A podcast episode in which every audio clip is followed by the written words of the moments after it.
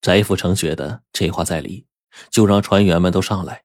船副的就小心翼翼的说：“老大，您说咱们能不能抵达大连码头啊？”“绝对抵达不了。刘星清楚，如果抵达码头，我就会杀了他。我分析啊，他会让第二个洞在接近码头的时候穿掉。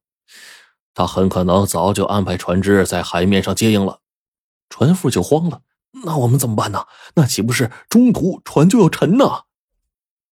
翟福成镇定自若的说：“他也太低估我了。我翟某行走江湖几十年，还能被他给算计了？我们不去大连，就近去连云港。这里到连云港，只有到大连十分之一的路程。那第二个洞还没穿呢，我们早就靠岸了。”船夫当即转舵。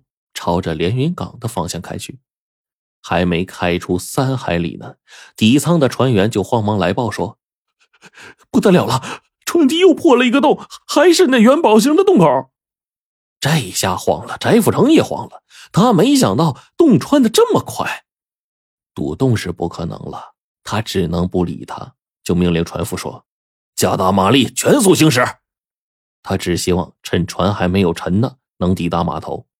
但是，船池水越来越深，马达轰鸣到了顶点，浓烟滚滚，船底的压力越来越大。本来已经被堵上的洞，在强大压力之下，木条被冲断，金元宝被冲了出来。两个洞口呢，也一起往船内灌水。不一会儿，船就沉了。一个船员被卡在了底舱，没逃出来；还有一个船员呢。在碰到了螺旋桨，被绞死了。只有翟富成、船夫和另外两个船员成功跳海。这四个人只有翟富成一个人有救生圈，其他人拿到的救生圈呢，都是瘪的。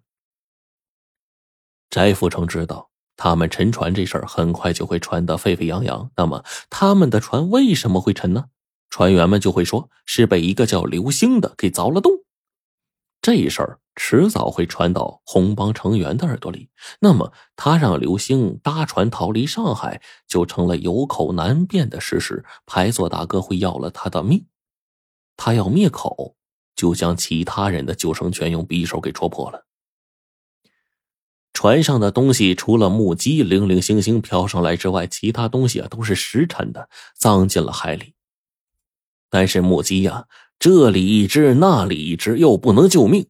大家在海面上浮沉着，不一会儿，一个船员就沉下去了。再浮上来的时候，就成了尸体了。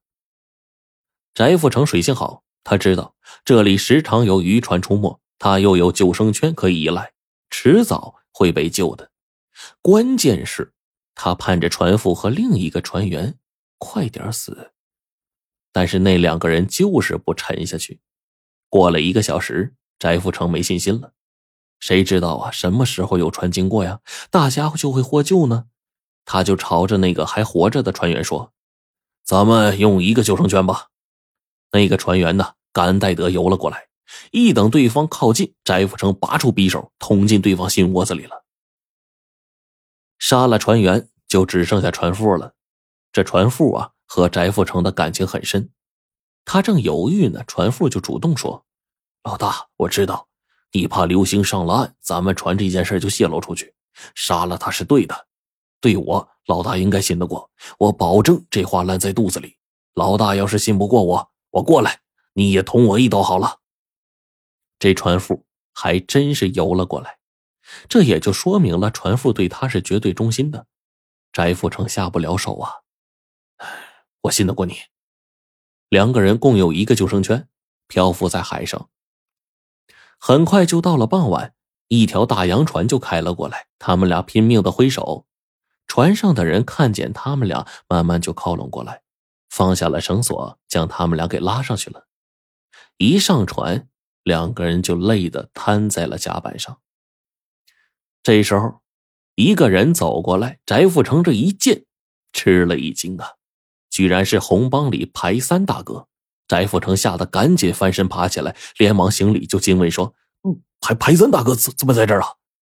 排三大哥呢也不隐瞒，实话告诉你，我就是来追你的。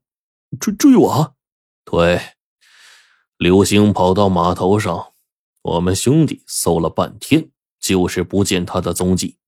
小弟们说，只有你的船没搜过，也只有你的船离开了码头，所以我不得不怀疑啊，只得亲自乘船来追。可是，你们怎么还浮在海上啊？翟富成还没说话呢，船夫就抢着说：“我们的船触礁了，沉了。”船夫一边说一边看翟富成。翟富成知道船夫这是在向他卖乖呢。排三大哥就愣住了，说：“船沉了，船上的人都死了，就剩你们俩。”翟富成点了点头。排三大哥进一步问：“你确定刘星不在你船上？”确定，翟富成郑重的点头。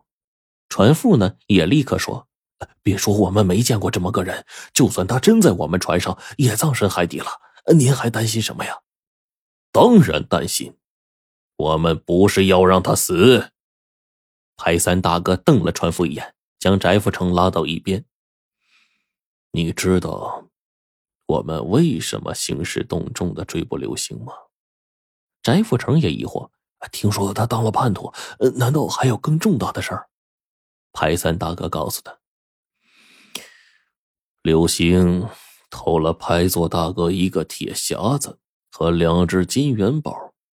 大哥发话，只要谁抓住刘星，追回那个铁匣子，那两只金元宝就赏给谁。翟富成是聪明人呢，呃，这么一说，那铁匣子很重要。呃，比两个金元宝都金贵。铁匣子里装的什么呀？排三大哥心事重重的说：“帮里的全部财产。”翟富成乘着排三大哥的船回到上海。半夜，船快靠近码头的时候，他将船夫约到船尾。船夫是个聪明人，未等翟富成开口呢，就低声说：“老大，请您放心。”请您相信我的忠诚，我不会对外乱说半个字儿。翟富成拍了拍船夫的肩，说：“我当然信得过你。”这么拍了两下，等拍到第三下的时候，猛地一掌推过去，船夫还没来得及叫一声呢，就掉下去了。